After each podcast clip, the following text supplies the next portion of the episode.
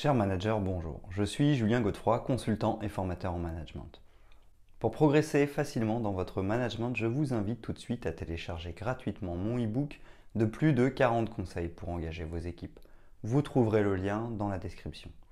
Pensez aussi à vous abonner à ma chaîne YouTube pour consulter mes dernières vidéos.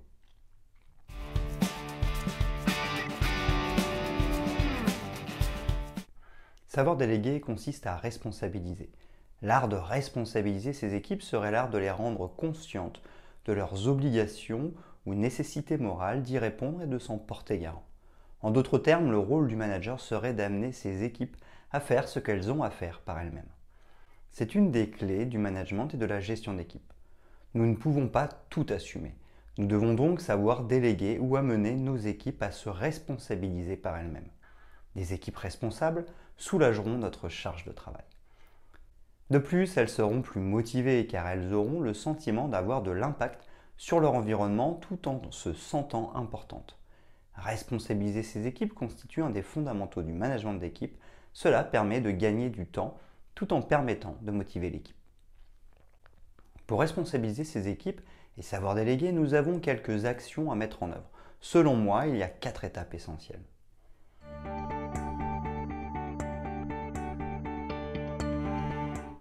Premièrement, mettre en place une relation de travail plus plus. Le premier point pour responsabiliser ces équipes et savoir déléguer efficacement est de mettre en place une relation de travail plus plus ou d'adulte à adulte. En d'autres termes, il faut mettre notre collaborateur au même niveau que nous à travers un management de proximité.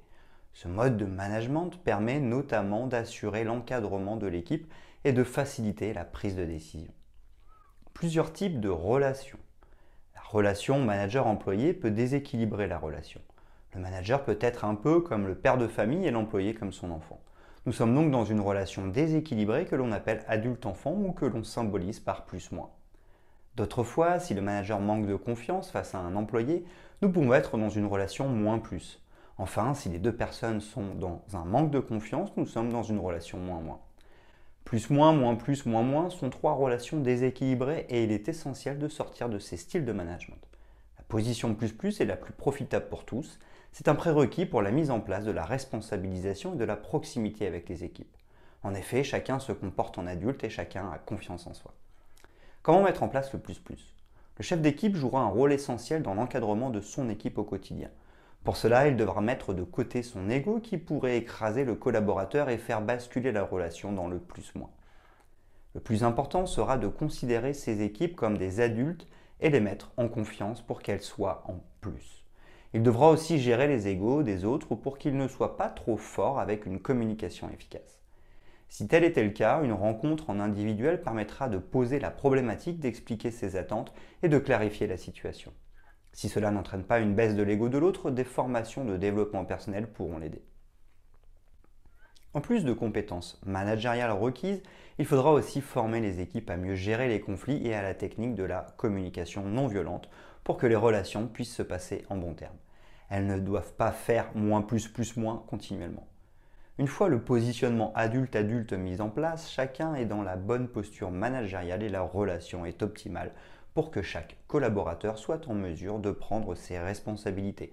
En effet, c'est bien le comportement adulte qui est responsable.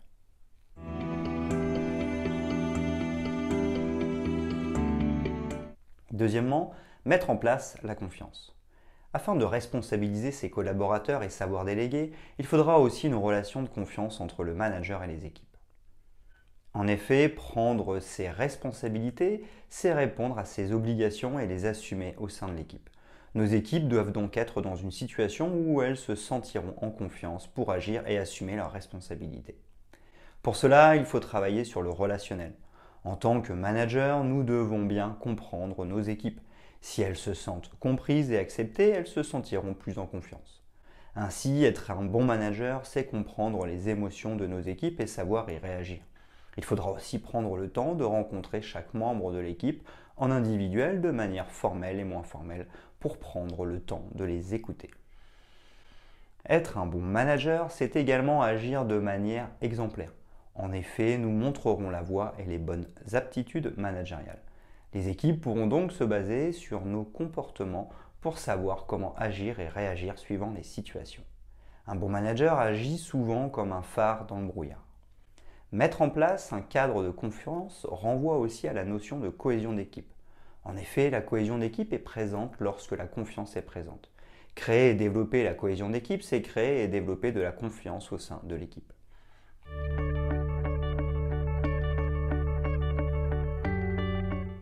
Troisièmement, faire définir les objectifs par ses équipes. Grâce à un management adapté, comme une relation d'adulte à adulte, la confiance est en place. Maintenant, pour responsabiliser ses équipes et savoir bien déléguer, il va falloir les amener à s'engager sur des objectifs. Pour cela, rien de mieux qu'une bonne séance de coaching pour mettre nos équipes en dynamique. Notre objectif en tant que manager coach est que chaque individu ou que le groupe se fixe par lui-même ses propres objectifs. De cette manière, l'implication et la responsabilisation seront totales.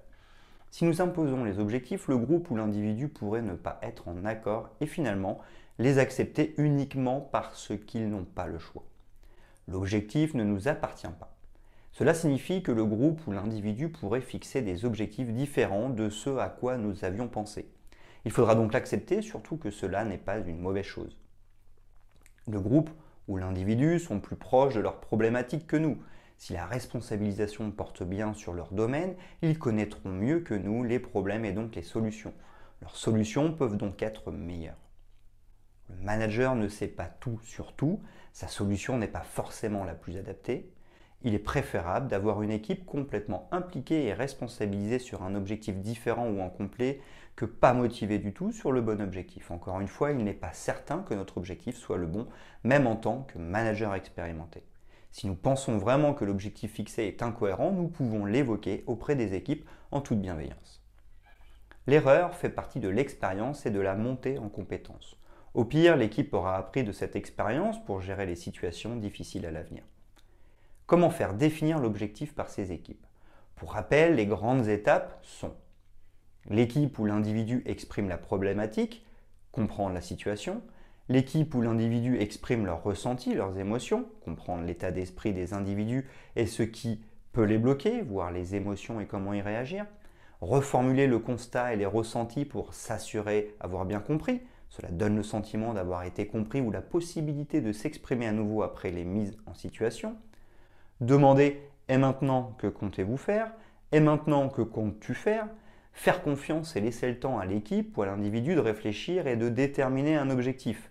Cette étape importante dans la responsabilisation. Si les équipes ou l'individu ne trouvent pas tout de suite, il est possible de leur laisser plusieurs jours pour réfléchir et organiser une nouvelle rencontre. Une fois l'objectif ou les objectifs fixés, il faudra adopter un style de management efficace pour envisager les différentes pistes et réflexions à mener pour l'atteinte des objectifs.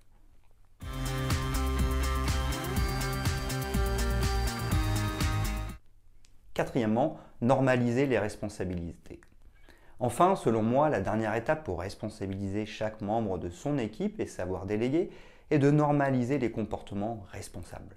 En effet, si à chaque fois que le groupe ou qu'un individu prend ses responsabilités, nous lui donnons de la reconnaissance, le félicitons ou le mettons en avant, cela aura pour effet de rendre la responsabilisation exceptionnelle et de développer la performance de l'équipe. À long terme, avoir des équipes responsables doit être quelque chose de normal. Sinon, le risque serait de rendre la responsabilisation comme exceptionnelle et donc comme une action qui n'est pas obligatoire. Ce comportement, en le normalisant, devient incontournable et quotidien. C'est l'exemple de l'entreprise Favi. Une personne devait venir, mais sans nouvelles de sa part, tout le monde a fini par rentrer chez soi.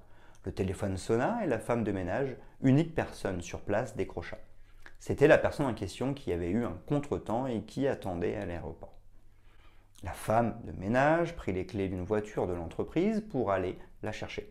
Elle n'en dit jamais rien au point que le directeur de l'usine mit très longtemps à savoir qui était allé chercher l'invité. Il ne la remercia jamais et elle n'attendait rien. Dans une entreprise libérée où responsabiliser ses équipes est un acte fort, c'est normal. Ainsi, pour motiver et encourager un manager performant doit donner de la reconnaissance au début. Progressivement, il faudra en donner de moins en moins pour rendre la responsabilisation normale. Responsabiliser ses équipes permet d'avoir des comportements adéquats. Les équipes vont faire des erreurs, ceci fait partie de l'apprentissage.